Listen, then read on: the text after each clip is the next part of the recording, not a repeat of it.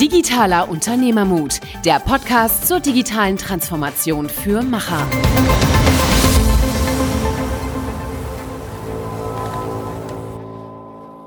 Hallo zu einer neuen Folge Digitaler Unternehmermut mit Niklas und Michael.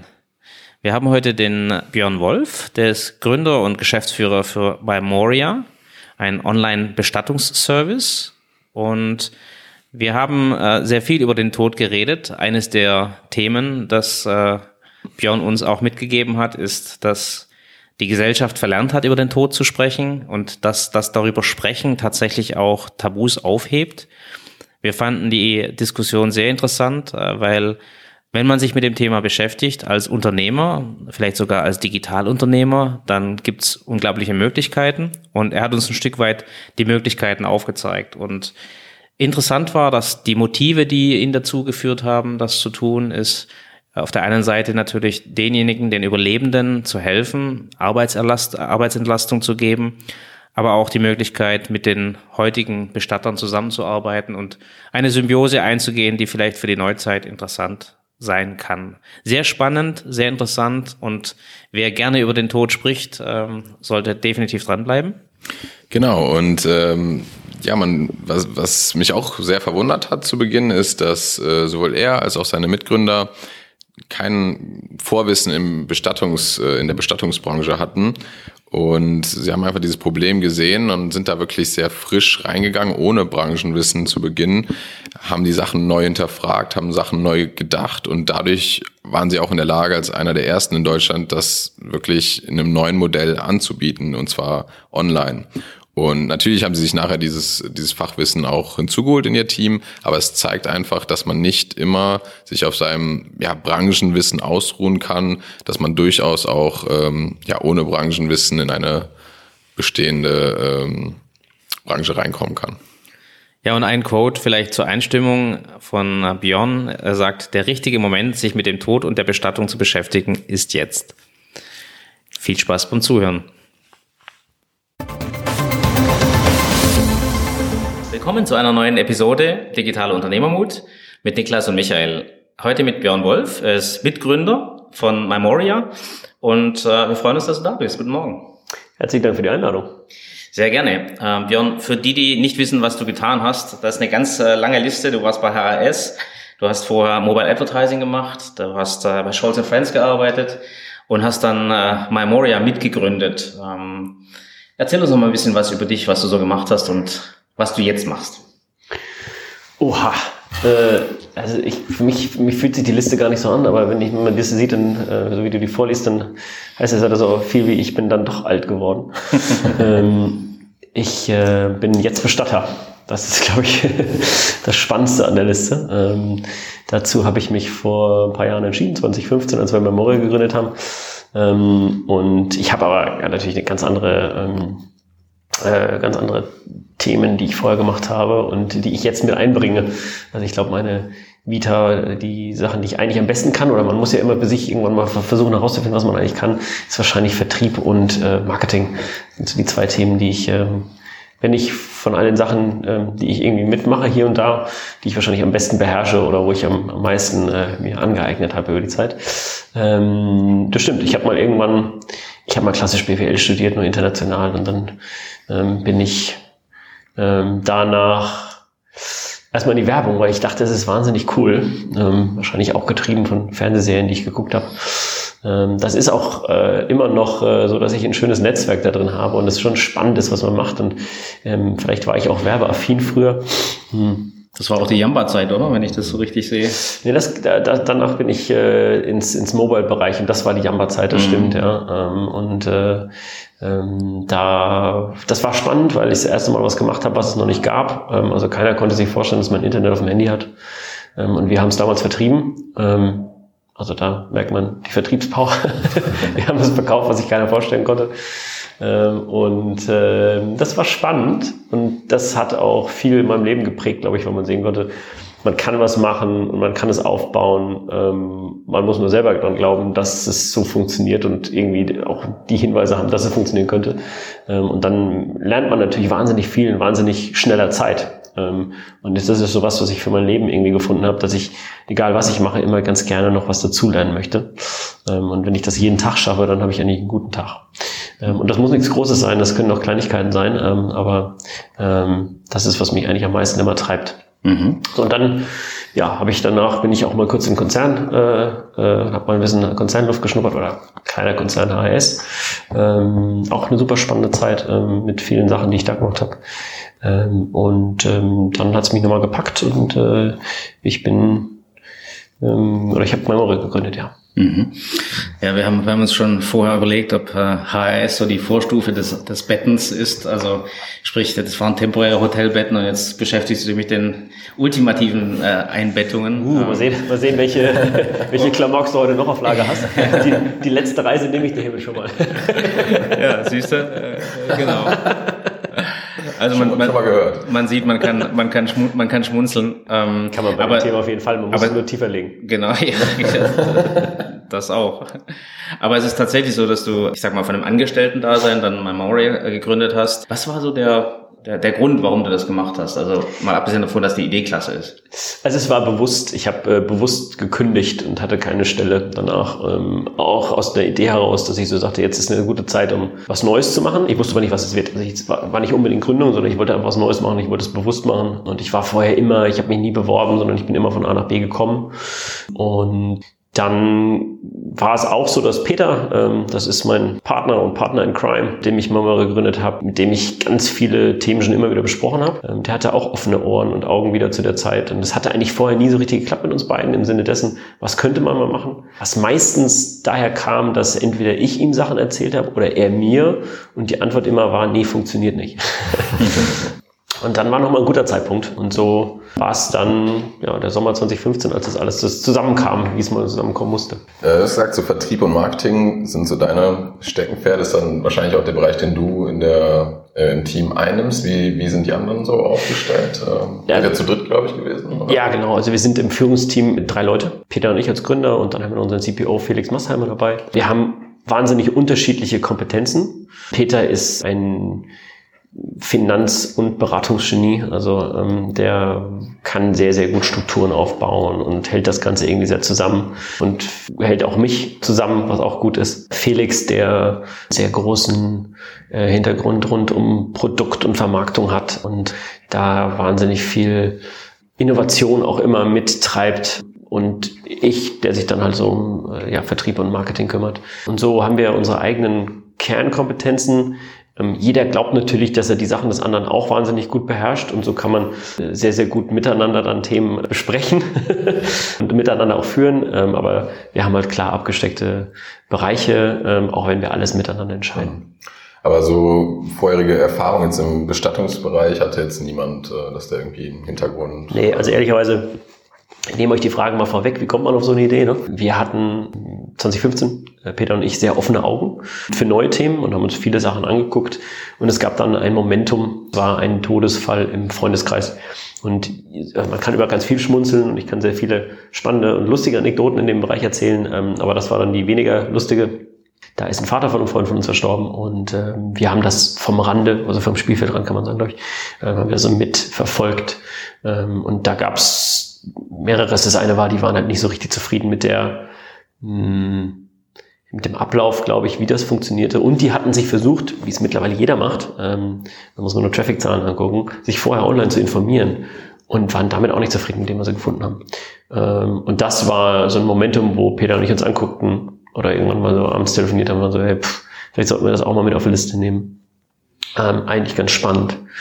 Und ähm, daraus entstand Memoria. Ähm, ja. Vielleicht kannst du mal ganz kurz noch was zum Businessmodell erklären, für die, die es jetzt noch nicht kennen. Das heißt, hm. wie, wie ja. läuft das ab? Also grundsätzlich, wir sind Bestatter. Wir haben, oder wir, wir nennen uns das digitale Bestattungshaus.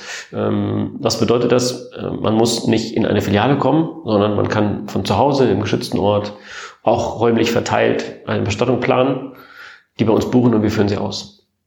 So einfach. Ähm, wenn man ein bisschen dahinter gucken will, wie kann man das natürlich machen, mittlerweile in Deutschland, jetzt auch in Österreich, ähm, das ist äh, vornehmlich so, dass wir ähm, alles, was man ähm, zentralisieren und ähm, äh, zentralisieren kann, an Services wie auch an Produkten selber machen. Die Vor-Ort-Dienstleistungen noch nur die, also das ist sowas wie eine Abholung, Überführung, äh, Trauerfeier, Begleitung, die kaufen wir bei Subdienstleistern ein. Und das ist ein Netzwerk aus Partnerbestattern, die wir über ganz Deutschland und Österreich sitzen haben. Mhm. Jetzt sind die Bestatter, ich habe da auch leidliche Erfahrungen leider mitmachen müssen. Das ist ein ziemlich abgekartetes Spiel. Also das ist ein ziemlich abgesteckter Bereich in den Orten, wo die arbeiten. Wie, wie, wie findet ihr eure Dienstleister in dem Fall? Weil da, ich könnte mir vorstellen, die, die heute da sind, die finden das nicht so prickelnd. Also ich muss erstmal eine Lanze brechen für die Bestatter, glaube ich. Da gibt es äh, bestimmt das, was du erzählst. Ähm, und ähm, da gibt es nicht, nicht nur Licht, sondern da gibt es auch Schatten, aber da gibt es auch viel Licht. Und ähm, wir arbeiten mit sehr, sehr vielen wirklich tollen Bestattungshäusern zusammen, die lokal einen wahnsinnig guten Service leisten. Ähm, die offen sind, ähm, die verstehen, warum wir das machen, ähm, die auch gerne mit uns zusammenarbeiten ähm, und wir da wirklich keine Konkurrenz zueinander sind, sondern ein partnerschaftliches Verhältnis haben. Ähm, da gibt es genug von. Es gibt auch genau, also natürlich wie in jeder Branche auch genug, ähm, die es nicht verstehen oder nicht verstehen wollen. Ähm, ich glaube, das ist normal und das ist speziell normal, wenn eine äh, ganze Industrie plötzlich sich verändert. Weil das muss man schon sagen, das ist eine der letzten Industrien gewesen, die halt null digitalisiert war oder soweit digitalisiert, dass man halt anfing, einen QR-Code auf den Grabstein zu machen, wup, wup, ähm, ja, mhm. nutzt nur keiner und, aber ist irgendwie spannend für die, für die Presse vielleicht. Ähm, und jetzt sich aber wirklich im digitalen Wandel befindet langsam und ich bin froh, dass wir dann unser, unseren Teil dazu beitragen konnten und noch immer tun. Ähm, und wir haben wirklich uns jetzt um auf deine Frage zu antworten, wie haben wir Bestatter gefunden, die mit uns arbeiten, da mal wollen. Ähm, wir sind, wir haben uns erstmal im Markt informiert, ähm, wer sind denn eigentlich örtliche Bestatter, mit denen wir uns treffen sollten, äh, über Leute, die sich auch im Bestattungsmarkt auskannten. Ähm, äh, und haben ähm, dann wirklich angefangen, die abzufahren weil wir ja auch kein Provisionsmodell sind. Also wir nehmen nicht irgendwie eine Provision von denen, dass sie mit uns arbeiten können, sondern wir kaufen ja einfach nur einen Bereich bei denen ein und uns war Qualität dahinter ganz wichtig. Ähm, und wir sind auch kein Preisvergleicher oder wir dumpen keine Preise, sondern wir machen halt ein seriöses, glaube ich, sehr gutes Angebot. Ähm, und wir brauchten Leute, die sowas mittragen. Und äh, da kommt der Vertrieb. Wir haben uns halt wirklich ähm, die Zeit genommen und äh, auch natürlich Kosten in die Hand genommen, ähm, dann Deutschland abzufahren, jetzt Österreich, um die richtigen Bestatter dafür zu finden. Und so kann man halt, äh, so können wir halt auch mit äh, Fug und Recht behaupten, wir kennen jeden unserer Partner, wir kennen jeden unserer Partner persönlich, wir haben jeden unserer äh, Partner mal persönlich bereist, wir waren mal bei dem, wir haben den gesehen, nicht ich jetzt persönlich jeden, aber unser Team. Ähm, und wir haben die auch geprüft. Ähm, das ist jetzt natürlich keine TÜV-Prüfung oder so, sondern das ist die Memoria-Prüfung. Ähm, und die Memoria-Prüfung findet insofern statt, dass wir, dass wir softe und harte Faktoren haben, die wir uns anschauen oder abfragen, dann vor Ort, um zu sehen, wollen wir mit dem arbeiten? Ist das jemand, wo wir auch unseren Kunden hinschicken wollen? Weil manchmal kommt es ja vor, dass der Kunde dann auch mal bei unserem Partner ist. Und ist das auch jemand, wo wir wollen, dass unser Kunde mit in Interaktion tritt? Also hat er die gleichen Werte, ähm, versteht er das, was wir machen? Ähm, wie sieht's da aus? Also würde ich da reingehen wollen in das Haus? Hat er ein eigenes Überführungsfahrzeug oder hat er wieder Subdienstleister? Das interessiert uns natürlich dann nicht.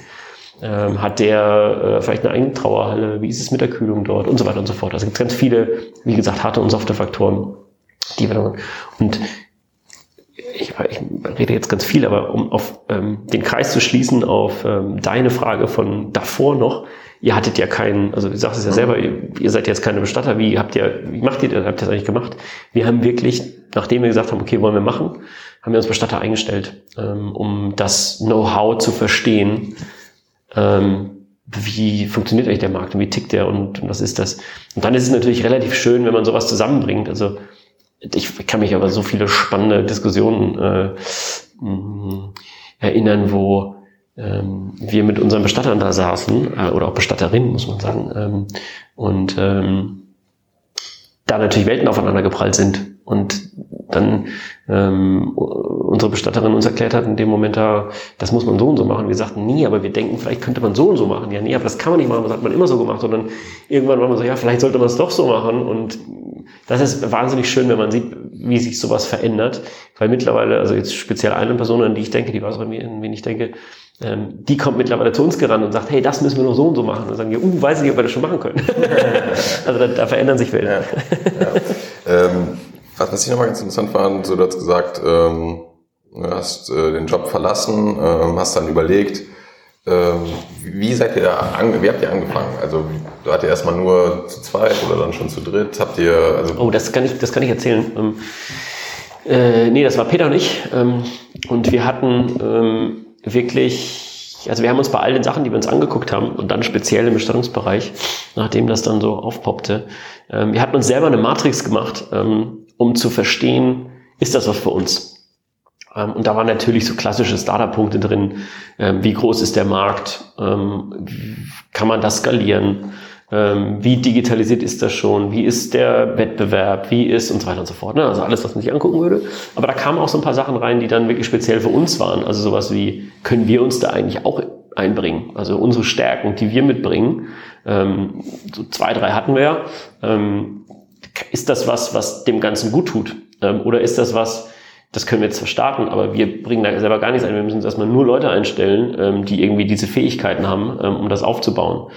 Und ähm, da kam bei dieser Liste, die wir uns gemacht haben, und das ist ehrlicherweise bei Peter im Wohnzimmer passiert, ähm, an paar alten Flipcharts, ähm, die wir noch hatten, mit klassischen Flipchart-Punkten, wo wir dann wirklich, also so, so, so analog wie es nur geht, wo wir dann Punkte dahinter geklebt haben, ähm, kam dann raus, dass wir sagten, ja, das passt eigentlich alles. Und dann sind wir damit schwanger gegangen. Wir mussten das nur mit unseren Frauen besprechen, weil es ist ja, das ist ja nicht wie, ähm, ähm, wie sowas wie, keine Ahnung, ich mache das nächste Food Startup oder so, dann sagt jeder, ja, mach doch. Ähm, sondern das ging ja nun auch um ein ganz spezielles Thema. Ähm, und äh, dann, als wir das da noch abgesegnet haben, das dauerte noch mal zwei, drei Tage, ähm, haben wir gedacht, okay, dann lass mal, dann lass mal tiefer einsteigen. Und das war, glaube ich, der, das, der initiale Start. Aber man kann ja so eine Startphase ehrlicherweise jetzt auch nicht, ähm, das ist ja nicht, ist ja nicht ein Tag oder ist nicht eine Woche, sondern das waren ja schon ein paar Wochen, zwei, drei Monate, wo ganz viel passierte. Also wo wir zum einen irgendwie angefangen haben, den Markt zu verstehen. Also Peter und ich sind dann losgegangen und haben in Berlin, in Hamburg und so weiter und so fort Termine mit Bestattern gemacht um den mal zu, also so zum einen, zum einen Mystery Shopping, wo wir mal dahin sind, um zu verstehen, wie funktioniert so eine Bestattung noch genauer, und zum anderen ähm, so Termine, wo wir mit denen besprochen haben, wir stellen uns das und das vor, wo wir selber noch keine richtige Idee hatten, ähm, um zu verstehen, könnte das funktionieren. Weil wir dachten, ja, wir können uns viel ausdenken in unserem Kämmerchen, aber wir brauchen ja mal so Real-Life-Value, ist da, ist da was, ne? Also kann man das so machen oder nicht? Und dann sind wir, also das war so eine Phase. Ähm, und dann haben wir das Ganze mal versucht, in Zahlen zu münzen parallel. Also so uns wirklich alles, was wir hatten ähm, an, an möglichen Datenquellen. Und da gab es gar nicht so viel digital. Klar, kannst du Statistisches Bundesamt gucken, Sterberaten und wie verteilt sich das über die nächsten Jahre. Das ist alles ganz positiv, weil bis 2015, 2015 2050, Entschuldigung, sterben noch die Babyboomer, also da geht es eigentlich jedes Jahr nach oben. Kannst du von natürlichem Growth irgendwie sprechen.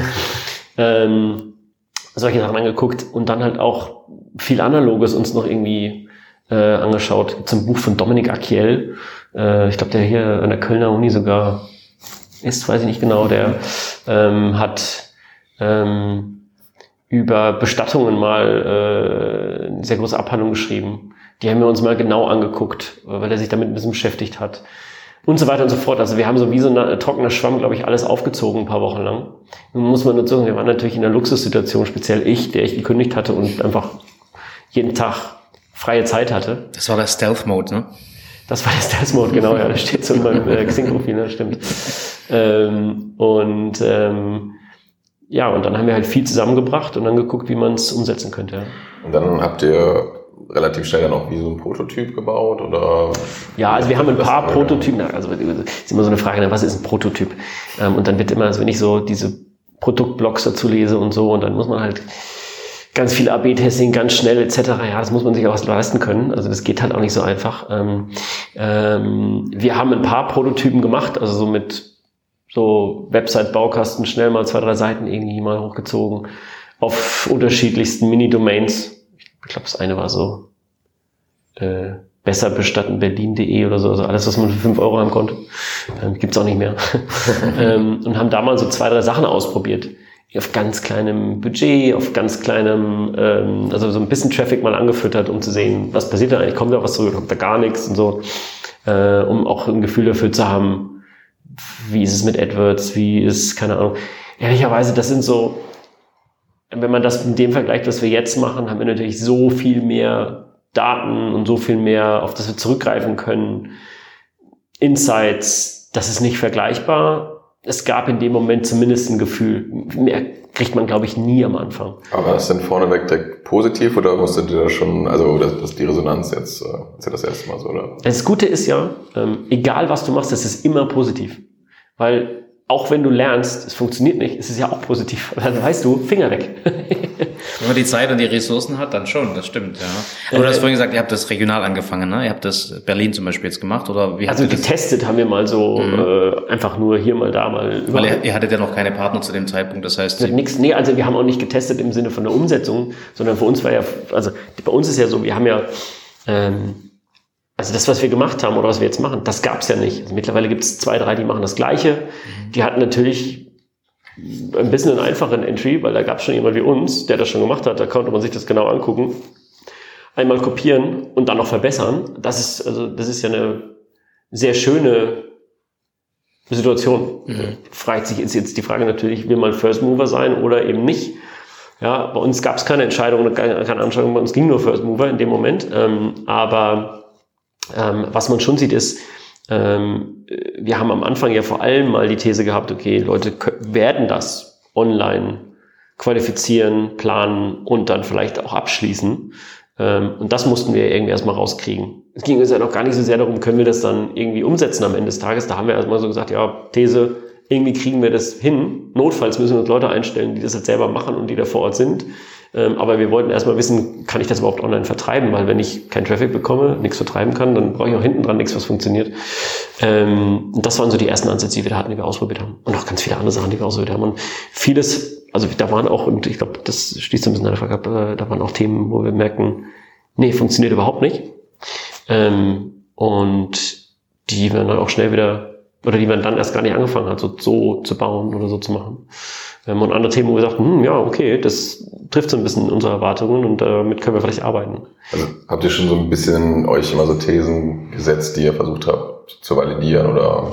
Ja, ja, ganz viele Sachen. Aber ehrlicherweise am Anfang ist natürlich auch, also alles irgendwie nur lean und alles irgendwie nur, ähm, ich mache mal Step by Step und gucke ganz schnell, was am besten äh, passiert und so. Das funktioniert meiner Meinung nach auch nicht. Also vielleicht bin ich auch zu alt. Ja?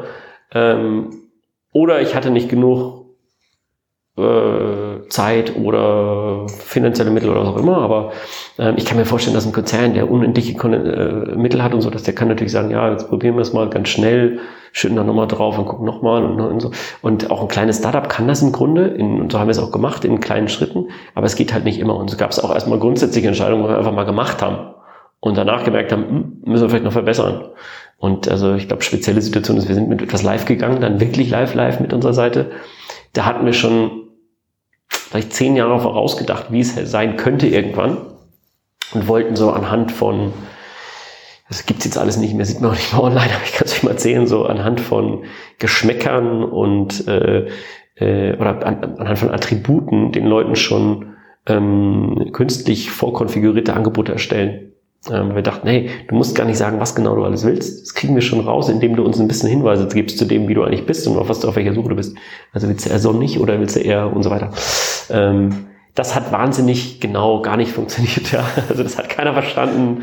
ähm, wir hatten uns das irgendwie gut überlegt, aber das hat nicht funktioniert. Das hatten wir dann irgendwie zwei Wochen drauf und dann haben wir ganz schnell ähm, was anderes äh, hinterher released, ähm, was einfacher war und dann unseren Funnel, wie wir ihn jetzt haben, immer weiter, weiter, weiter ausgebaut. Und auch jetzt, wie er ist, ist der noch nicht fertig und wird da wahrscheinlich in zehn Jahren noch nicht sein. Ähm, und auch jetzt kommen wieder noch Änderungen. Ich glaube, das, was ich mal über die Zeit, und das gar nicht mal bei Memoria, sondern auch über Zeiten in anderen Unternehmen gelernt habe, wir machen halt keine wahnsinnig krassen Veränderungen auf einmal, sondern wir verändern immer Step by Step. Das eine ist, du kannst halt besser, also du siehst halt ist da wirklich ein Effekt, ja oder nein? Weil wenn du ganz viele Änderungen gleichzeitig machst, weißt du nicht, woher die, woher die Effekte kommen. Ähm, und du verschreckst deine Kunden nicht, also zumindest die, die wiederkommen, weil die plötzlich was komplett anderes sehen und dann so, wo bin ich hier gelandet? Äh, bloß weg. Ähm, Aber das Modell an sich ist ja schon eine Disruption, also das muss man ja schon sagen. Also das, das disruptiert ja schon einen Markt, der, ich weiß nicht, also wahrscheinlich seit tausenden Jahren irgendwo sehr ähnlich läuft. Mhm und, und setzt ganz andere Maßstäbe. Ne? Also ich habe ja gesagt, ich bin selber durch diese Prozesse durchgelaufen, da kommt dann jemand zu dir, sehr gediegen, äh, klappt dann so eine Mappe auf, da siehst du dann diese Fotos und du kannst dich dann da reinlesen und du hast eigentlich gar keinen Kopf dafür. Ne? Das heißt, du hast auch keine Ahnung, weil so viel Beerdigungen hast du noch nicht äh, beauftragt. Also es fehlt schon mal das Know-how, du hast nicht den Kopf dazu. Jetzt musst du oder solltest du bei euch online gehen und das online machen. Du hast mehr Zeit und so weiter, aber das ist ja schon eine Hürde. Also ich meine, ich bin digital affin. Ich wäre nicht drauf gekommen, das online zu beauftragen. Ich weiß nicht warum, keine Ahnung. Aber das ist ein Education-Thema. Ne? Also ähm, ich glaube, die Punkte, die du sagst, die sind alle richtig, ähm, außer dass du sagst, da kam jemand sehr gediegenes und das würde ja im Umkehrschluss heißen, ich wäre jetzt nicht gediegen. Aber das nehme ich jetzt mal nicht an, nehme ich mal als Kompliment. Ähm, nee, ähm, dich, dich sehen die Leute ja nicht. Ne? Das heißt, die sehen die Online-Plattform, die muss ja dann auch gediegen sein. Ja. Ähm, nee, die Punkte, die du ansprichst, sind alle richtig. Also man kommt nur alle 18 Jahre in so eine Situation, dass man eine Bestattung planen muss für einen akuten Trauerfall. Ähm, und jeder, der in die Situation kommt, hat eigentlich in dem Moment keine Ahnung davon. Das heißt, die großen Themen sind immer, ähm, ich brauche erstmal Informationen. Ähm, ich habe, also ich weiß nicht, was ich machen soll, was mache ich jetzt? Und da sieht man natürlich zwei äh, Hauptthemen, wo Leute sich Informationen holen. Ähm, und das eine ist analog, das sind nämlich Familie und Freunde. Also man fragt mal nebenan, sag mal, ihr hattet doch letztens und darf ich dich mal fragen, äh, wie hast du das gemacht? Ähm, und der krass wachsende Bereich, der vor allem in Traffic sich ummünzt, ist eben online. Also Leute googeln, was muss ich denn jetzt machen? Ähm, und äh, oder sind auf einer der anderen Suchplattformen natürlich. Mhm. äh, und das ist dann was, wo äh, das Thema Education kommt, weil äh, so wie es dir geht, geht es mittlerweile noch immer dem Gros der Bevölkerung da draußen. Leute wissen nicht, dass man das online planen und beauftragen kann. Ähm, und ähm, wir holen die dann genau an den Punkt ab, wo sie das noch gar nicht wissen und konvertieren die dann dahin, dass sie es bei uns machen. Das ist natürlich viel größerer Schritt, als wenn mhm. jemand sagt, uh, ich habe noch nie mir ein Essen nach Hause bestellt, um jetzt bei den äh, äh, Klassikern zu bleiben. Klassikern zu bleiben, genau. Aber ich weiß, dass das funktioniert und ich habe vielleicht auch schon gehört, dass es jemand anders gemacht hat. Ich probiere es mal eben aus. Hm. Und ich glaube, das kann man wiederum, und da ist das gediegen vielleicht gar, gar kein so schlechtes Wort dafür, das kann man meiner Meinung nach nur machen, wenn man sehr viel Vertrauen ähm, auch über eine Plattform oder über das Drumherum mhm. ähm, eben erzeugen kann und den Leuten auch vielleicht über Kundenrezensionen etc. zeigen kann, dass ähm, man wirklich damit äh, oder wirklich dafür einsteht, dass da ein qualitativ hochwertiges Produkt und dann auch noch zu einem sehr guten Preis ähm, umgesetzt wird. Ähm, und ich glaube, das ist, das ist was Wichtiges. Und ich glaube, dabei wichtig ist so, und das zeigt so ein bisschen, was wir, also die, was die Vision von Memoria ist, die wir uns mal irgendwann ähm, relativ früh auf die Fahne geschrieben haben. Das ist nicht, also die Mission ist ja nicht, äh, die Vision ist ja nicht irgendwie äh, maximal Profit oder sonstiges, sondern die, äh, Vision dabei ist, ähm, wirklich den Umgang mit dem Tod zu verändern. Ähm, und ich glaube, das inkludiert dann, dass Leute einfach wissen, ja, was kann ich digital machen? Da gibt es einige Sachen, die natürlich komplett dafür sprechen bei uns. Also es sind so Themen wie der gesellschaftliche Wandel der Mobilität. Also Leute wohnen nicht mehr da, wo, ähm, oder zweite, dritte Generation wohnt nicht mehr da, wo erste Generation ist. Das heißt, in dem Moment, ähm, wenn mal ein akuter Sterbefall eintritt, dann bin ich vielleicht gar nicht da, ähm, wo das eingetreten ist. Und dann habe ich natürlich wieder nur einen Weg äh, oder einen, einen sehr, sehr ähm, convenient äh, äh, Weg. Das ist nämlich äh, online zu gehen und mal zu gucken, was muss ich denn eigentlich machen. Ähm, das, und das sehen wir natürlich auch bei den Leuten, die bei uns buchen. Das sind zum Teil Leute, die eben nicht da wohnen, wo Mutter, Vater, Oma, Opa, wie auch immer verstorben ist, ähm, und dann als Familie vielleicht auch noch verstreut wohnen und das aber miteinander trotzdem ähm, planen können. Ähm, ich glaube, weniger Religiosität in Deutschland ist ein großes Thema. Also früher hatte man, oder man hat ja immer noch, man, ich mache mich davon gar nicht frei, immer noch Themen im Kopf, wo man sagt, ja, das macht man doch aber so, mhm. oder das ist doch so, oder die Kirche. Mhm. Ne? Es gibt ja auch Vorgaben, ne? also muss man auch sagen. Also es gibt ja auch Vorgaben von der Kirche Richtig, zum Beispiel. Ne? Genau. Ne? Also du kannst jetzt nicht einfach hier äh, frei, frei wählen zum Teil, wenn du bestimmte Konfession hast. Also das Genau. sind ja auch also kannst du trotzdem Themen. natürlich, aber wenn du in deiner Konfession das irgendwie oder deines, deiner Konfession recht machen willst, dann gibt es da Ja. genau ähm, äh, Religiosität. Dann glaube ich auch Preissensitivität. Also unsere Gesellschaft ist ja nun äh, auch geprägt durch ähm, Geiz ist geil und äh, anderen Themen, ähm, die digitalisiert wurden, immer mehr dahin gekommen, jetzt auch bei allem nach dem Preis zu gucken. Das macht man auch im Bestattungsbereich.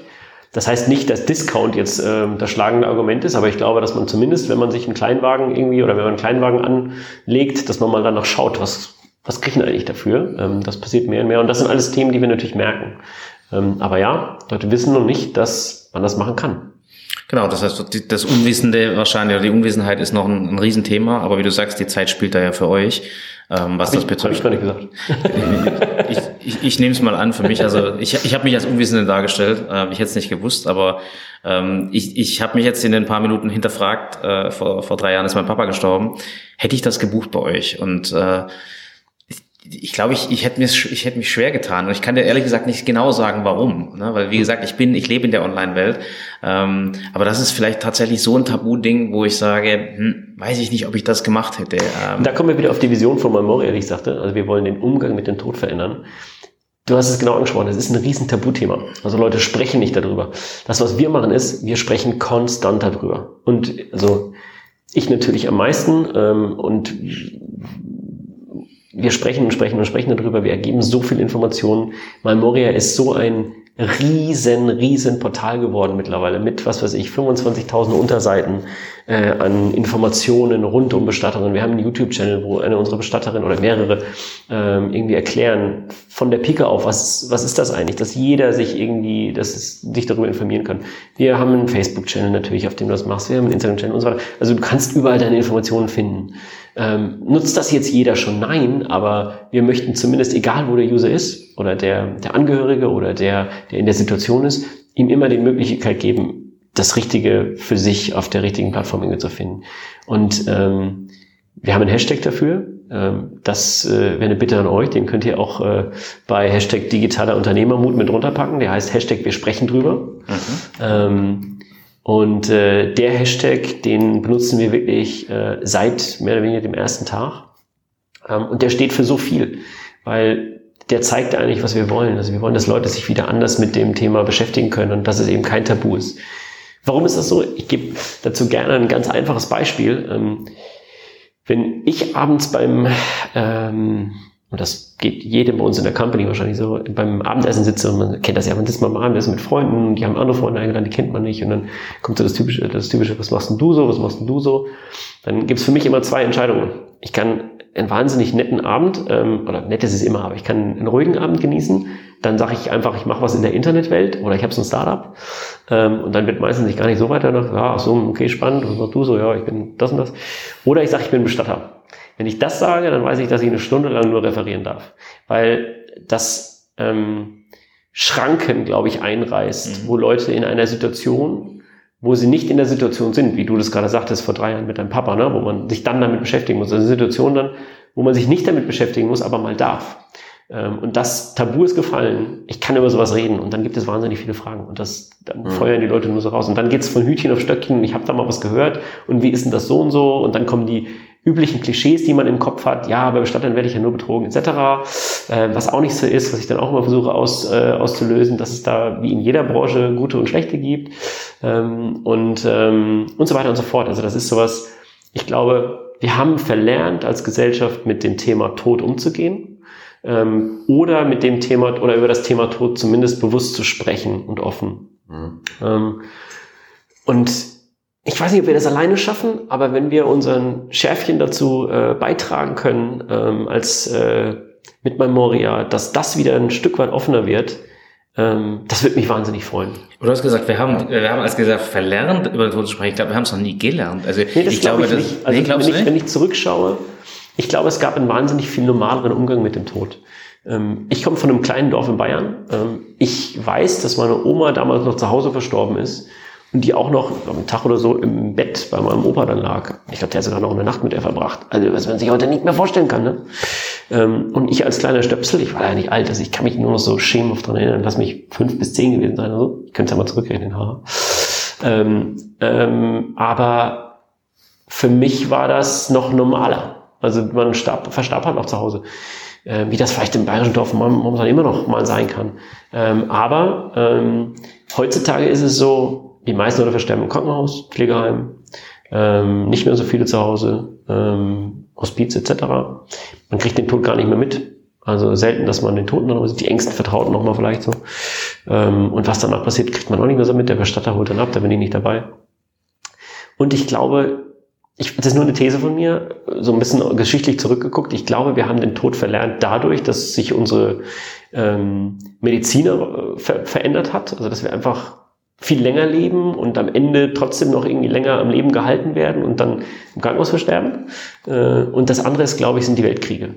Ich glaube, wir hatten halt zwei so immense mh, hm, Kriege, die so wahnsinnig viel Verlust bedeutet haben und wo so wahnsinnig viel Tod war. Und das ist wirklich nur eine These von mir dass man irgendwann, glaube ich, danach keinen Bock mehr drauf hatte und einfach dieses Thema zur Seite geschoben hat. Und Tod gab es dann halt, also man wollte sich nicht mehr damit beschäftigen. Und das hat dann, glaube ich, dazu geführt in der Konstellation, dass das Thema Tod so ein Tabuthema geworden ist. Mhm. Weil wenn man sich sonst anguckt, also Thema Tod war ja immer ein Thema in der Gesellschaft. Also da kann ich ja, ich, ich auf die Freimaurer oder wohin auch immer zurückgucke, das ist ja immer ein Thema, was mit mit dabei war. Ne? Äh, und das schon, aber es wurde immer mystifiziert oder, oder es wurde irgendwie ja. in, in den Dienst einer Sache hergestellt, ne? die, die Kirchen oder äh, was auch immer. Das heißt, ich glaube, so eine richtige freie Diskussion gab es ja darüber nicht. Ne? Also jetzt das als Dienstleistungsdiskussion zu bezeichnen, okay. das gab es nicht, sondern ich glaube, es hat, hat sich ja immer irgendjemand oder irgendeine Gruppe zu, zu eigen gemacht. Aber ich finde den Aspekt sehr, sehr spannend, weil es wirklich darum geht, wenn du drüber redest, wie wir das jetzt gerade tun, dann kannst du da sehr faktisch drüber reden. Wir sind jetzt gerade alle nicht betroffen von dem Thema,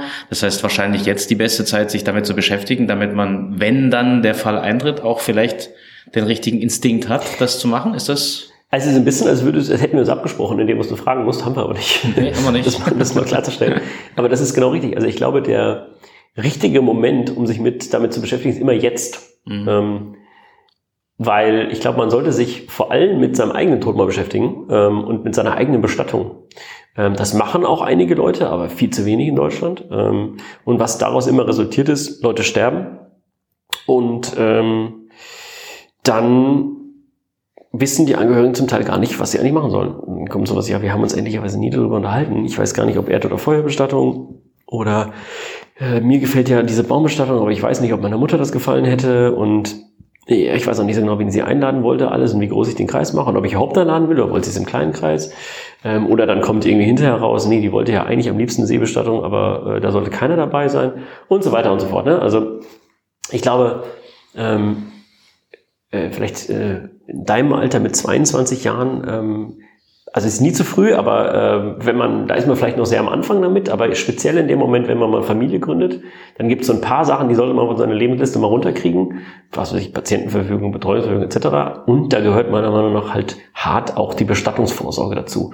Und Bestattungsvorsorge in dem Thema, dass man einfach auch niederschreibt, wie soll meine Bestattung irgendwann mal sein.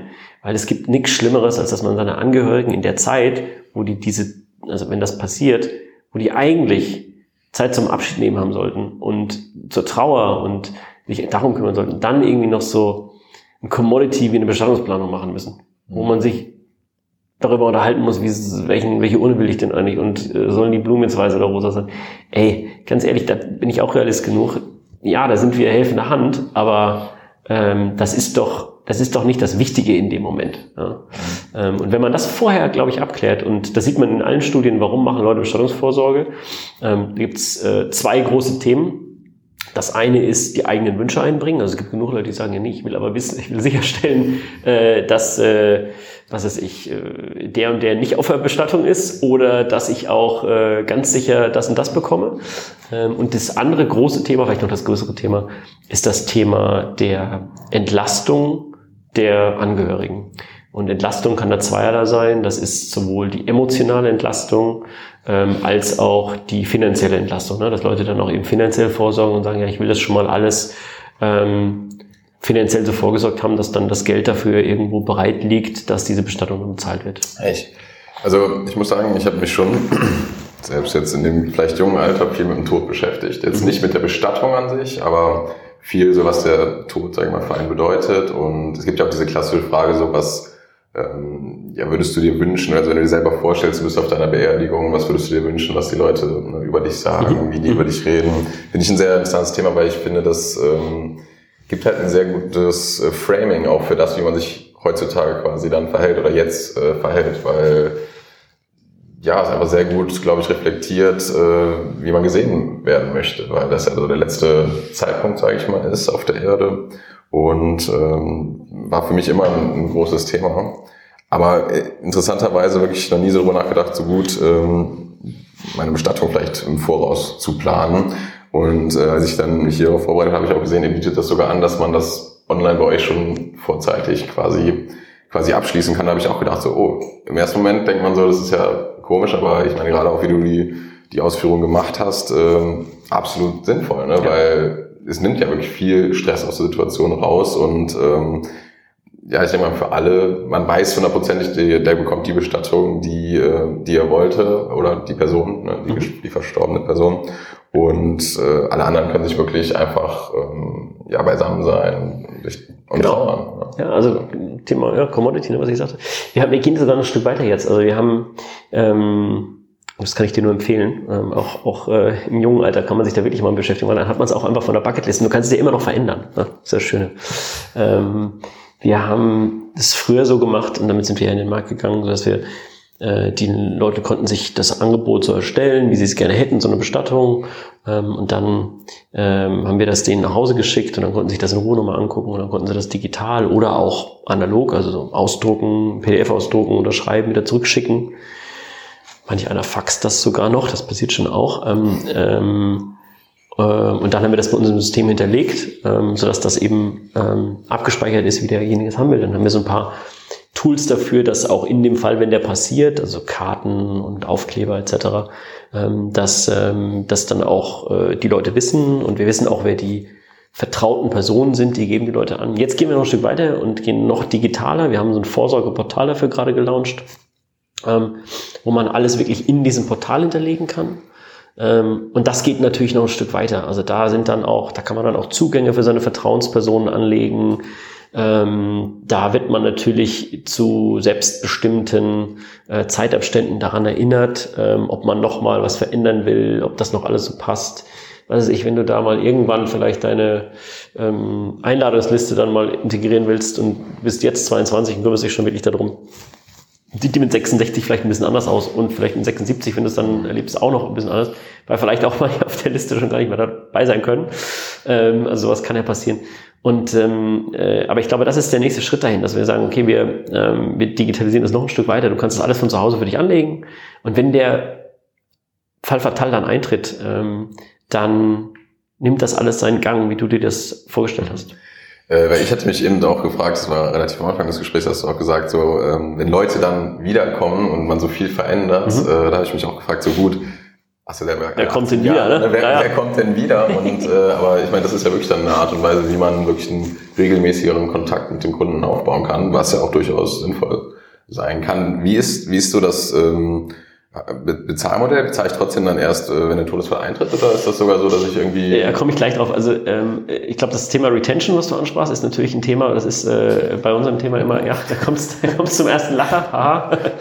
äh, ist aber gar nicht. Ich kenne das in anderem Kontext, aber du hast recht. Ist gar nicht so abwegig. Ähm, weil man ja schon sieht, dass, also man hat, ich glaube, eine andere, eine andere Retention. Äh, das ist so, zum einen ist es natürlich so, wir sehen Leute, die bei uns einen akuten Trauerfall äh, durchmachen. Äh, gibt es öfter mal den Gedanken, dass sie natürlich danach sagen, boah, ich will das nicht so schlimm, vor, also schlecht vorbereitet haben für meine Kinder, wie das jetzt in dem Fall war und die danach irgendwie eine Vorsorge gehen.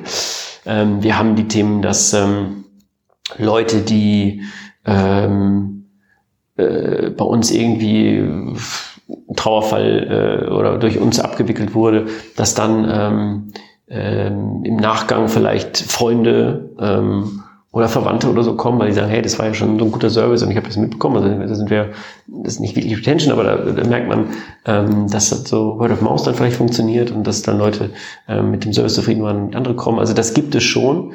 Ähm, und genau bei dem Vorsorge-Thema, wie du sagst, da ist es so, dass ähm, äh, natürlich man immer wieder noch Sachen verändern kann und dass das gerade darüber ähm, ähm, ja, auch Leute immer wieder kommen. Wir haben jetzt auch keinen Kunden werben Kunden. das könnte man sich auch noch überlegen. Ähm, aber ähm, da sieht man, da hat man schon mehrere Kontaktpunkte als nur wirklich einen ganz am Anfang äh, mit einem potenziellen Kunden. Zum äh, Thema der Finanzierung. Ähm, man kann eine Bestattung nicht im Voraus bei uns bezahlen, weil äh, das geht nach deutschem Recht gar nicht, dafür bräuchten wir eine Banklizenz, ähm, dass wir irgendwie für eine Dienstleistung in der Zukunft, die in weiß ich wie vielen Jahren ähm, dann eintritt, ähm, auch schon das Geld nehmen äh, würden. Ähm, wir bedienen uns da Partnern. Ähm, da gibt es zum einen natürlich äh, Bestattungs- äh, Vorsorgeversicherungen, also bietet eigentlich mehr oder weniger jeder, äh, jeder große ähm, äh, Versicherer an, dass man das versichern kann. Ähm, das Schöne ist, da kann man sich halt auswählen, ob man es irgendwie monatlich bezahlen will oder, ähm, oder äh, einmalig. Ähm, dann wird es vielleicht auch noch verzinst. Ähm, also gar nicht so schlecht. Ähm, und äh, hat man ja auch nicht immer. Äh, und das andere ist. Rendite mit dem Tod. Bitte? Die Rendite mit dem Tod mit dem eigenen, ne? Also ja, für, für, den eigenen, mit dem eigenen, ja? ähm, Also gar nicht mal, gar nicht mal für uns jetzt, sondern ja für den Kunden. Ähm, und dann hat man noch ähm, die Möglichkeit auch, wir nutzen sowas wie äh, die Bestattungstreuhand, also ein Treuhandkonstrukt, wo man sein Geld einfach hinterlegen kann.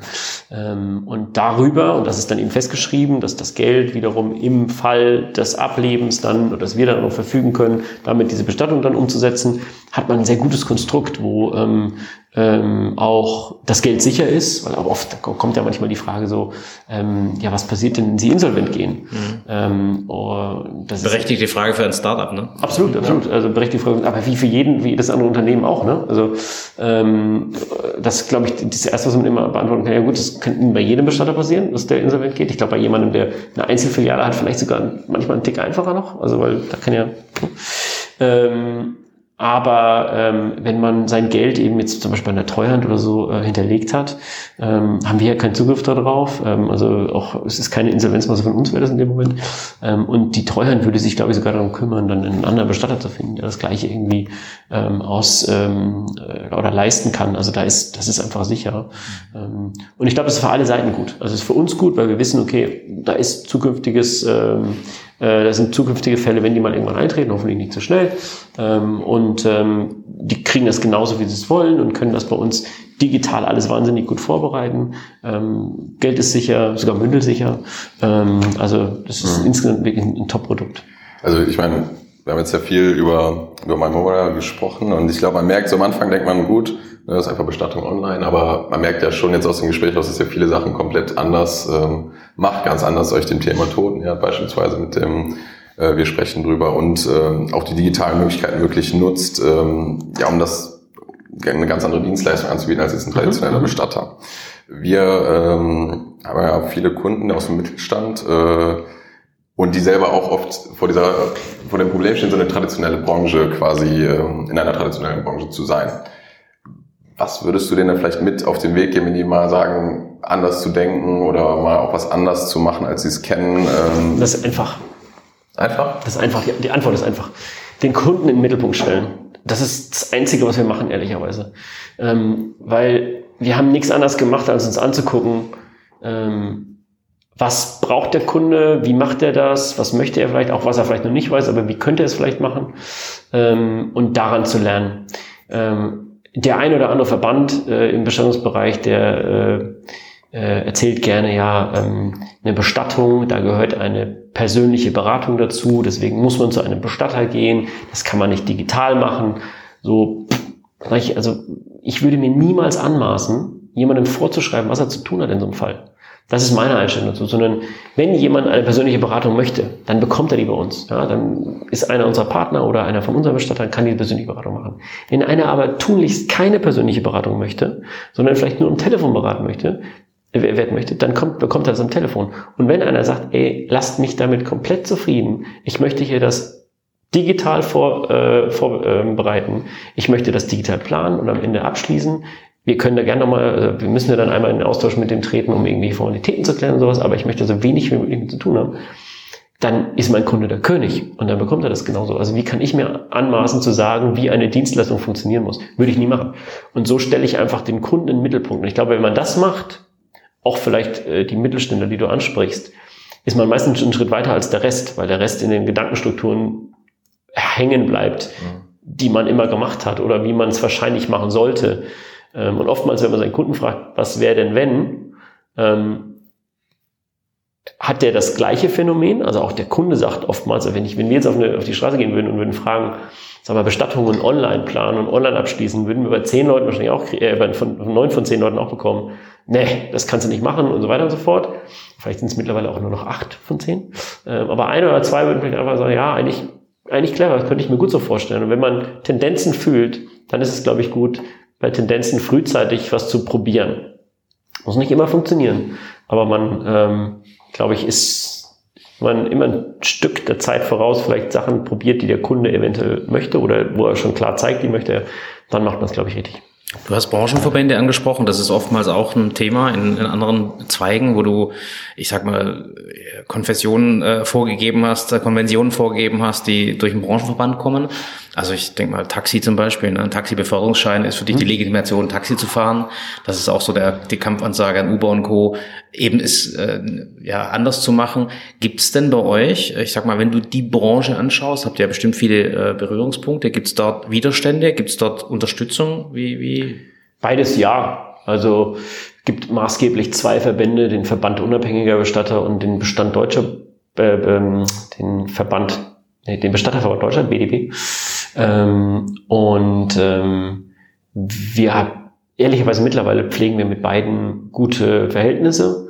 Ich finde auch wichtig, dass es Verbände gibt, muss man dazu sagen. Die sind ja für eine, also Verbände sind dafür da, dass sie eben ihre ähm, Verbandsmitglieder irgendwie in, was ich, legalen Themen beschützen, dass die weiterdenken und dass die eben das große Ganze irgendwie ein bisschen weiterdenken und so. Ähm, und ähm, Natürlich, wenn irgendwas Neues auf den Markt kommt, ist es, das haben Verbände jetzt nicht für sich alleine inne, sondern das ist, glaube ich, was Menschliches. Wenn etwas Neues kommt und so Disruption passiert, dann haben viele Leute erstmal Angst. Ja, Angst um alles Mögliche und dann Angst um Geschäft. Ähm, und dann versucht man sich erstmal zu schützen. Das ist, glaube ich, auch nochmal, das haben wir gemerkt am Anfang, als wir kamen. Ähm, dann äh, gab es auch erstmal, hm, sagen wir mal, von dem, von einem der Verbände Ressentiments dagegen, ähm, aber ich glaube, dass die das, also aus den Gesprächen, was wir mittlerweile, was wir mittlerweile sehr gute Gespräche haben, äh, was wir hören, ist, dass die ja schon auch verstehen, dass da, dass das im Wandel ist und dass man mit der Zeit da gehen muss. Dass sie trotzdem natürlich schauen, wie können sie das verträglich auch ihren Schäfchen machen, äh, die sie ja nun mal behüten, ähm, das kann ich ja nur verstehen. aber ich glaube, das hat man wahrscheinlich überall. Also dass da, dafür sind sie ja ein Stück weit auch da. Ich glaube, manchmal wäre es einfacher, man würde sofort mal ergebnisoffen ähm, miteinander sprechen und schauen, was kann man miteinander oder nebeneinander machen und wie kann man sich vielleicht noch befruchten. Also wie schafft man, dass es miteinander etwas wird, was für den Kunden speziell noch besser umzusetzen. Das ist jetzt also natürlich wahnsinnig breit gesprochen, aber das, ähm, das würde ich mir, glaube ich, manchmal Das war bei uns nicht so. Da hat man eher dann erstmal Türen geschlossen, als sie aufzumachen. Und ich glaube, so viel mehr könnte man erreichen, wenn man es miteinander macht. Ähm, und, für, und für alle verträglich. Also sowohl für äh, wahrscheinlich die, jetzt im Bestattungsverband, die Bestatter, die in so einem Verband sind, ähm, wie auch den Kunden dann eben den und das miteinander zu machen, als dann versuchen, es gegeneinander zu machen. Das frisst nur unnötige Zeit auf allen Seiten, äh, unnötiges Kapital, was weiß ich, für Anwälte oder sonstiges. Mhm. Ähm, äh, und das, also das bringt am Ende des Tages nichts. Und es wird nichts verhindern, wenn der Kunde etwas möchte. Mhm.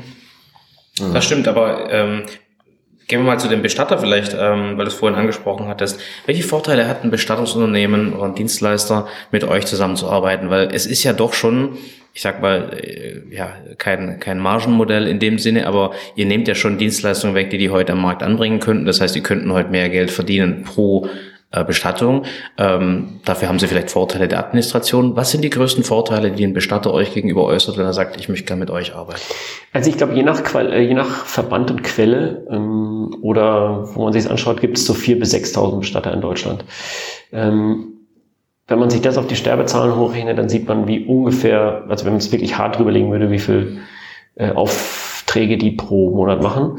Ähm, das müssen wir jetzt gar nicht vorrechnen, aber was man sieht, ist, ich glaube, viele haben da, oder keiner, der an seiner Kapazitätsgrenze so krass arbeitet, dass er nicht zusätzliche Aufträge noch annehmen könnte. Ähm, das heißt, was wir machen ist, wir können ja eine Sache besonders gut und das ist, glaube ich, ähm, äh, digital Menschen einen Zugang zu dem Thema zu geben. Ähm, und da würde ich mal so frei sein, dass ich sage, das können wir aufgrund unserer Spezifizierung und Mittel, die wir haben, glaube ich, besser als jeder Bestatter in Deutschland ähm, oder grundsätzlich, ähm, was auch nicht schlimm ist, weil dafür können die andere Themen sehr, sehr viel besser als wir. Ähm, und wir geben einfach nur dem Kunden, der das möchte, den richtigen Zugang digital. So, und das ist ja etwas, was, ähm, äh, wo jeder unserer Partner mit von profitiert, weil das sind Kunden, die würde der Partner ansonsten wahrscheinlich so nicht gewinnen. Ähm, und ähm, dann kaufen wir die Dienstleistungen, die wir eben nicht direkt können, kaufen wir bei demjenigen ein. Ähm, und das glaube ich auch zu fairen Deals. Ähm, und ähm, so glaube ich, ist das ein gutes Miteinander und das haben unsere Partner auch so verstanden. Jetzt könnte man natürlich sagen, gut, wenn es euch nicht geben würde, dann wäre das aber doch ein ganz anderes Thema. Aber ich glaube, diese Diskussion braucht man gar nicht anfangen, weil die ist wieder, die vernachlässigt wieder die Sicht des Kunden. Solange es der Kunde möchte, wird immer jemand kommen, der das so macht und er wird immer dem Kunden das Richtige geben. Und dann ist doch nur die Frage, ähm, wie kriegt man das miteinander möglichst effizient verheiratet? Mhm. Gibt es solche Modelle in USA, könnte ich mir vorstellen, gibt es solche Modelle weltweit schon länger wie Memoria, wo ihr gesagt habt, habt ihr euch auch angeschaut? Also wir haben uns alles angeguckt vorher natürlich. Es gab niemanden, der eine komplette Bestattungsplanung, so wie wir das gemacht hat, ähm, angeboten hat. Mhm. Ähm, es gab Preisvergleicher, die gab es auch in Deutschland schon. Da gab es bestattungen.de und bestattungsvergleich.de. Ähm, und freuen sich die auch mal, wenn ich ein bisschen Werbung für die mache. Ähm, und äh, die haben einfach Preisvergleich gemacht. Nur Preisvergleich in diesem speziellen Markt, Bestattung, da glaube ich persönlich nicht dran, ähm, weil man wird immer reduziert auf den Preis und damit hat man nur eine ganz kleine Gruppe an Leuten, die, die zwar auch immer wichtiger wird, wenn wir den Preis gucken, aber man ist immer halt in der Discount-Grenze. Und dann machen die es ja auch noch so, dass man Provisionen bezahlen muss. Das heißt, da ist ja keiner glücklich in dem Bereich. Also der Bestatter ist nicht glücklich, weil der muss eine Provision bezahlen. Ähm, dann kriegt der Kunde nur natürlich das Allernötigste, weil er musste ja den allerkleinsten Preis, den er da rausgesucht hat. Der Kunde ist vielleicht am Ende des Tages auch nicht glücklich, obwohl der ja weiß, dass er das günstigste eingekauft hat. Also da kann man nicht so richtig viel gewinnen. Habe ich denn auch. Das funktioniert schon, glaube ich, auch für einen ganz kleinen Bereich, aber nicht für das Gros der Bestattungen. Und uns war ja wichtig, Qualität in den Bereich zu bringen. Und das bei einem, bei kompromissloser Transparenz ähm, Kostentransparenz ähm, und ähm, dennoch bei sehr hoher Qualität. Und ich glaube, das war, das war das Wichtige, was wir da verheiratet haben. Ähm, Im Ausland gab es einiges. Da gab es äh, hier und da mal jemand, der sich im Preisvergleich probiert hat. Ähm, aber also da gab es nur einen in den USA, da haben wir noch einen in Schweden gefunden, einen in so und so. Mittlerweile muss man sagen, also das war wirklich total überschaubar. Mittlerweile muss man sagen, das sind einige äh, ich mag die nicht Copycats nennen, aber einige aufgepoppt, die ähnliche Modelle machen. In Deutschland oder direkt in Berlin dann relativ schnell, nachdem wir live waren, auch, ja. auch zwei. Was aber völlig in Ordnung ist. Ich glaube, der Markt ist groß genug für alle. Ich respektiere die alle. Ich glaube, so mit dem Blick auf die Zeit gehen wir mal so ins letzte Drittel rein, wo wir noch so ein bisschen auf dich als Person eingehen ähm, wollen. So die, die erste Frage wäre, ich meine, es wird ja immer schneller so, äh, das, das ganze Leben wird immer schneller, der ähm, Wandel wird immer schneller. Wie, wie gehst du persönlich damit um? Wie, sag mal, hältst du dich da im Ruhepuls oder wie, wie schaffst du da die Balance zu halten? Oh, die Balance. Ähm, oh, ich habe hab eine vier Monate alte Tochter. Äh, da ist Balance äh, eh schwierig. äh, nee, aber die gibt da wahnsinnig viel Kraft. Ähm, auch, auch, wenn wenig, auch wenn wenig Schlaf, aber wahnsinnig viel Kraft. Ich meine, meine Frau äh, noch viel weniger Schlaf natürlich. Ähm, nee, ehrlicherweise, ich, ähm, äh, ich kann das, ich, also ich hatte auch, auch da Ressentiments, das wirklich miteinander zu verbinden, dass man so Familie irgendwie schafft und ich habe ja noch ein anderes Baby, dann eben Memoria, ähm, so ein Startup eben weiter zu vergrößern und zu bauen. Da muss man sich, glaube ich, nur gut organisieren, dann kriegt man das sehr gut hin und es gibt einem noch mehr Power, als man die vorher hatte. Ähm, man verdattelt keine Zeit mehr, sondern man ist sehr konsequent mit dem Einsatz äh, seiner Zeit. Ähm, was mache ich sonst so? Ich, ich glaube, man muss halt genau darauf achten, was man macht. Also ich versuche immer ein bisschen Sport zu machen. Das fällt mir momentan am schwierigsten, ähm, um den Kopf mal frei zu kriegen. Ähm, ich habe auch mal Zeiten, wo ich versuche, und das ist dann meistens mit meinem Partner Peter abgesprochen, wenn wir mal im Urlaub sind, dass wir versuchen, mal wirklich paar Tage komplett ähm, runterzumachen oder halt zu sagen, okay, wenn irgendwas ist, wenn was ich die Hütte abbrennt, dann ruf mich an. Ansonsten versuche alles wegzukriegen und da versuchen wir uns gegenseitig den Rücken zu stärken. Man kann ja nicht ähm, sagen, wenn es einen Sterbefall gibt, dann ruf mich an. Ne? Äh, nee, das wäre, nee, da würde ich ja gar nicht mehr. Standard-Business. ähm, aber das versuche ich schon mal. Auf der anderen Seite, ich muss sagen, für mich ist das sehr, sehr viel positiver Stress, ähm, der mir ja auch viel gibt. Also ich, es gibt selten Zeiten, wo ich komplett abschalte und nicht über das Thema nachdenke. Ähm, wenn, dann sind die wahrscheinlich mit meiner Frau und meiner Tochter. Ähm, aber ähm, selbst wenn das so ist und man immer drüber redet, und das, da kommen wir dann zum Hashtag, wir sprechen drüber, ist das ja sehr positiv befruchtend, weil man immer weiterdenkt. Und kommen so oft dann irgendwo mal Themen, die jetzt nicht direkt am Arbeitsplatz sind oder so, wo ich denke, oh ja, ähm, das müssen wir auch nochmal irgendwie antreiben oder da müssen wir hinterher oder das wäre noch was, wo wir drüber nachdenken sollten und so weiter. Ähm, also von daher, die Balance halte ich schon ganz gut damit trotzdem. Das ist aber, glaube ich, nochmal ein Unterschied, ob du Gründer bist oder Angestellter.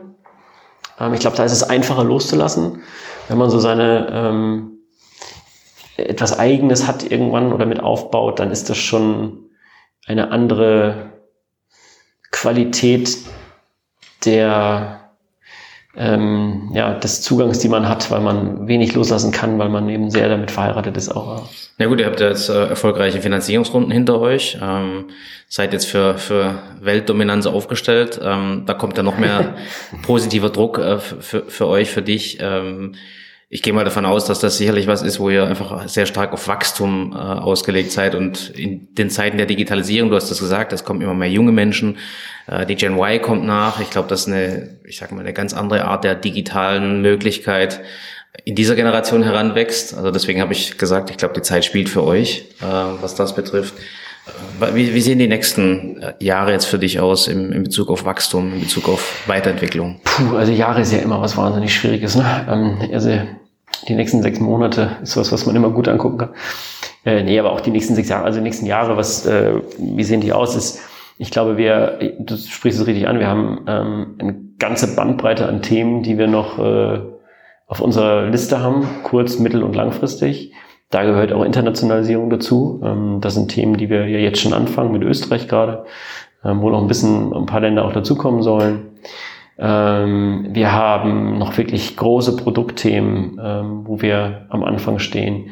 Und wir haben so wahnsinnig viele auch B2B-Themen ähm, und äh, Sachen in unseren Prozessen, die wir noch, die, die wir schon wahnsinnig ver verbessert haben, aber die ja noch sehr, sehr verbesserungswürdig sind und wo wir noch Themen machen müssen. Und das Schöne ist immer, wenn man, also wenn man den ganzen Prozess mitdenkt, wenn man mal weiß, ich habe irgendwo mal im Excel angefangen und dann hatte ich irgendwann ein Ticketsystem ähm, und später war es dann vielleicht wirklich ein vollumfängliges CMS, was ich benutzt habe, aber noch nicht äh, dem Bedürfnis angepasst und dann so weiter. Und das, also wenn man irgendwann dazukommt, denkt man, ja, sieht man ja immer nur, uff, das könnte man aber noch besser machen, das könnte man das besser machen. Wenn man es von Anfang an sieht, dann weiß man zumindest schon, woher man kommt und dass man schon Meilensteine genommen hat. Ja. Äh, und trotzdem weiß man ja, da gibt es noch viel zu tun. Also langweilig wird uns nicht. Mhm. Ähm, was sind so ja, deine Top-Inspirationsquellen? Also jetzt muss jetzt nicht nur auf Business bezogen, sondern allgemein, wo, wo informierst du dich, wo holst du dir neuen Input von außen? Also ich glaube, da gibt es nicht eine Top-Inspirationsquelle. Ähm, ich lese zu wenig Bücher, aber ich versuche es immer mal wieder, ähm, die, die mich am meisten irgendwie ansprechen. Ähm, ich glaube, am spannendsten ist sehr viel, ähm, ich habe ein sehr großes Netzwerk an anderen Gründern ähm, und die in unterschiedlichsten Bereichen sind. Ähm, und da ist es so, dass man natürlich viel daraus zehren kann, weil immer wenn man irgendwo merkt, pff, ich habe keine Ahnung, wie ich es mache oder warum funktioniert das nicht, also kann man das mal in Verteiler schicken oder man kann mal mit Leuten, wo man weiß, die sind für andere Themen bessere Spezialisten, ähm, dass man mit denen irgendwie ähm, besprechen und das machen die genauso mit mir ähm, und das befruchtet sich natürlich. Also da ist, glaube ich, das Netzwerk an Gründern sehr gut, was ich habe, das Berlin, wo wir sitzen, irgendwie ein gutes Pflaster für. Ähm, ich nutze hoch durch die Bandbreite wahrscheinlich alles, was man so an äh, Informationsquellen im Internet findet. Ähm, ich habe aber nichts, wo ich sagen muss, das ist jetzt jeden Morgen das Erste, was ich mache, dass ich, was ich die Gründerszene aufmache oder deutsche Startups oder was auch immer. Ähm, viel ist sehr generisch auch, muss ich sagen, finde ich. Also da ist es so, dass ich flippe dann drüber und schaue so Headlines an und da muss schon irgendwas sein, wo ich wirklich hängen bleiben will, weil vieles immer nicht, also klar, ich kann über die hundertste Finanzierungsrunde berichten und ich kann dann nochmal irgendwie über das Thema ähm, Produktmanagement nochmal wieder den hundertsten Bericht mir durchlesen, aber da verändert sich ja immer nur, da verändern sich immer nur Kleinigkeiten. Ich finde es spannender dann wenn man wirklich Themen findet, wo man sagt, okay, da kann ich mich weiter reinleisten. Also ich, und ich versuche es auch breit zu halten, also nicht nur in diesem digitalen Sumpf irgendwie mich zu ähm, äh, inspirieren zu lassen, sondern wirklich auch von ganz anderen Themen, weil ich glaube, da findet man immer viele Überschneidungspunkte ähm, und sieht dann darüber, glaube ich, äh, auch, wie sich Sachen verändern können. Also ich, ich glaube, wenn ich jetzt nicht Bestattung machen würde, dann würde ich wahrscheinlich als andere Themen, die ich wahnsinnig spannend finde, finde ich ähm, äh, den Bereich Food, aber jetzt nicht Delivery, sondern wirklich das Essen ähm, und äh, unsere Bildung. Also ich glaube, es sind so zwei Themen, die sich eklatant verändern müssen, wo wir wahnsinnig hinterherhängen, die ich wahnsinnig spannend finde und da lese ich mich auch gerne mal ein. Ich finde zum Beispiel Memphis, äh, Memphis Meets aus, äh, aus dem Silicon Valley, ein Startup, was ich so von der Seitenlinie immer mit betrachte, weil ich es so spannend finde. Ähm, und so ein paar andere Sachen noch, aber ähm, da gibt es nicht eine, eine Quelle. Du fragtest mich mal nach einem Buch irgendwann, ähm, was ich empfehlen würde. Es gibt, aber da gehen wir jetzt zurück zu meinen Roots, ähm, zum Vertrieb. Es gibt ein Buch, was ich, das habe ich mal gefressen, wirklich im Urlaub, ähm, und sofort alles ausprobiert, was da drin war, weil ich so wahnsinnig spannend fand, die Thesen und was wahnsinnig gut funktioniert und was jeder, der gut verhandeln will, lesen sollte. Das ähm, nennt sich Never Split the Difference. und das hat ein, äh, ich glaube, ich glaub, beim FBI war der, ähm, der war so Hostage Negotiator, ähm, quer über die Welt für die. Ähm, und der hat so zehn Thesen darauf gestellt, wie man am besten die ähm, dann befreien könnte. Mhm. Ähm, und wie, und das dann, wie, wie man das in, den Alt, in das alltägliche Verhandlungsgeschehen äh, integrieren könnte. Und also das funktioniert alles. Da sind natürlich, also wie immer bei Managementbüchern, die Hälfte kennt man schon, aber die ist gut, dass man mal einen Refresh bekommt über allen Themen. Und die andere Hälfte ist vielleicht neu und die probiert man mal aus und davon die wiederum die Hälfte funktioniert, die andere Hälfte funktioniert für einen nicht oder man hat da keine Anwendung dafür. Aber so, glaube ich, gehe ich an Themen ran. Ja, packen wir auf jeden Fall mal in die, in die Show. Und hast du noch andere spezifische ähm, Titelquellen oder wenn, wenn du keine spezifischen hast, ansonsten, weil du gesagt hast, so, ja, deine Hauptquelle, kannst du vielleicht noch einen Tipp geben, wie man gut netzwerkt oder wie man das angeht, weil du hast gesagt, das ist so deine Hauptding oder? Ja, also ich, also ich, ich habe so ein, ich habe eine, eine Leidenschaft fürs Persönliche, glaube ich. Ähm, also ich krieg und bitte macht das nicht diejenigen, die hier zuhören, ich krieg ähm, jeden Tag, was ich Xing und LinkedIn Anfragen von irgendwelchen Leuten, die mir entweder was verkaufen wollen oder die es nur wahnsinnig spannend finden, mein Profil und sich mit mir ähm, vernetzen wollen. Also die lehne ich konsequent alle ab. Und ich glaube, ich habe bei beiden wahrscheinlich ein großes Netzwerk, aber ich habe mit jedem dieser Menschen einmal gesprochen. Und ich kenne den zumindest irgendwie. Ähm, und dann ist es gut, glaube ich, so Netzwerke zu pflegen. Das kann nicht jeder und das mag auch nicht jeder. Ich mag das ganz gerne. Äh, es ist halt ein Zeitaufwand. Und das ist irgendwie, man muss sich hier und da mal melden und man muss immer mal gucken, hat, welche Themen hat man. Ähm, und ich glaube, es ist, das sind wir ja hier in Köln bei euch, glaube ich, genau richtig. Es ist halt geben und nehmen, ne? Ihr habt doch da eure zehn Gesetze, ich glaube, da steht das irgendwo drin. ähm, ja. Also das ist schon so, dass ich natürlich, ähm, wenn jemand mich fragt und irgendwie was Konkretes hat, wo ich helfen kann, äh, ich, wenn es geht, auch helfe, weil ähm, es meistens ja was ist, wo ich auch mitlerne. Und da kommen wir wieder dazu, dass ich halt versuche, immer was zu lernen. Mhm. Und genauso ich aber auch mal auf Leute zugehe und sage, hey, ich habe da keine Ahnung von, kannst du mir mal helfen? Und man, also es, meistens ist es ja so, wenn man sich irgendwie ein bisschen kennt und auf Leute zugeht offen und denen sagt, hey, ich glaube, ich bin da nicht derjenige für, kannst du mal, sind die meisten Leute ja irgendwie super hilfsbereit. Mhm. Und das muss man, das kann man dann, glaube ich, sollte man nicht für sich ausnutzen, aber das kann man nutzen. Klingt sehr spannend und äh, war ein sehr, sehr spannendes Gespräch. Memoria, ähm, wir sprechen drüber, wir haben jetzt drüber gesprochen ähm, mit dir und ähm, wo kann man dich denn online finden? Du hast es vorhin gesagt, nicht jeder, jeder sollte sich mit dir verbinden, aber du hast ja auch, du publizierst ja auch äh, Informationen, zum Beispiel auf deinem LinkedIn-Kanal. Ist das ein guter Weg, dir zuzuhören? Äh, ich glaube ja. Also ja. da sieht man viel. Ich glaube noch viel besser ist es, weil das meiste ja dann irgendwie mit mir dazu tun hat, ist äh, Memoria zu folgen, ähm, sowohl ähm, auf den üblichen äh, Seiten wie Facebook und äh, auf Instagram sieht man auch was, aber Facebook ist glaube ich ein guter Bereich dafür. Auf, auf YouTube sieht man immer wieder neue Videos ähm, oder einfach sich vielleicht ein, äh, bei Google einen Alert dafür einzustellen, weil immer viel auch oder immer mal wieder was über uns geschrieben wird und wir versuchen wirklich ähm, viel Content in diesem Bereich zu publizieren, der zum einen spannend ist ähm, oder halt eben auch äh, hilfreich. Also zum Beispiel, und damit können wir es vielleicht beenden, ähm, haben wir mal geschrieben über den Dead Guys Day. Den gibt's in den Staaten, glaube ich. Und das ist ein Typ, der ähm, hat sich einfrieren lassen schon in 50ern, glaube ich. Ähm, und das Spannende daran ist, da wurde jetzt ein Festival draus. Also Leute kommen da jetzt immer und feiern den ab, weil der irgendwo in so einer, in so einer Halle noch liegt und die es nie abgeschaltet haben mhm. und den auch nie wirklich in so einem überführt haben in sowas Richtiges und äh, der immer noch darauf hofft, dass er irgendwann dann halt, wenn es soweit ist, wieder ent, entfriert werden kann. Äh, und auch sowas gehört dazu, glaube ich, dass man solche Sachen ähm, ähm, mitpubliziert und da einen einfacheren Weg zu so einem schweren Thema. Ja, ich glaube, den, den haben wir auf jeden Fall geebnet. Vielen Dank, Björn Wolf. Herzlichen schön, Dank an euch. Schön, ja, dass du da warst. Das war's mit der Episode. Vielen, vielen Dank fürs Zuhören. Ähm wir hoffen, wir konnten euch einiges äh, mitgeben und wollten euch einfach nur noch mal sagen, wenn ihr jegliches Feedback habt, wenn es Themen gibt, die euch beschäftigen oder ihr Fragen habt oder auch Gäste, die wir mal einladen sollten, könnt ihr uns auf den gängigen Social Media Kanälen erreichen, immer unter dem Tag Digitaler Unternehmermut und auch per Mail sind wir erreichbar. Alle Kontaktdaten verlinken wir euch in den Show Notes. Ähm, ja, wir freuen uns einfach und hoffen, dass wir ein bisschen über das Thema Digitaltransformation diskutieren können. Bis zum nächsten Mal.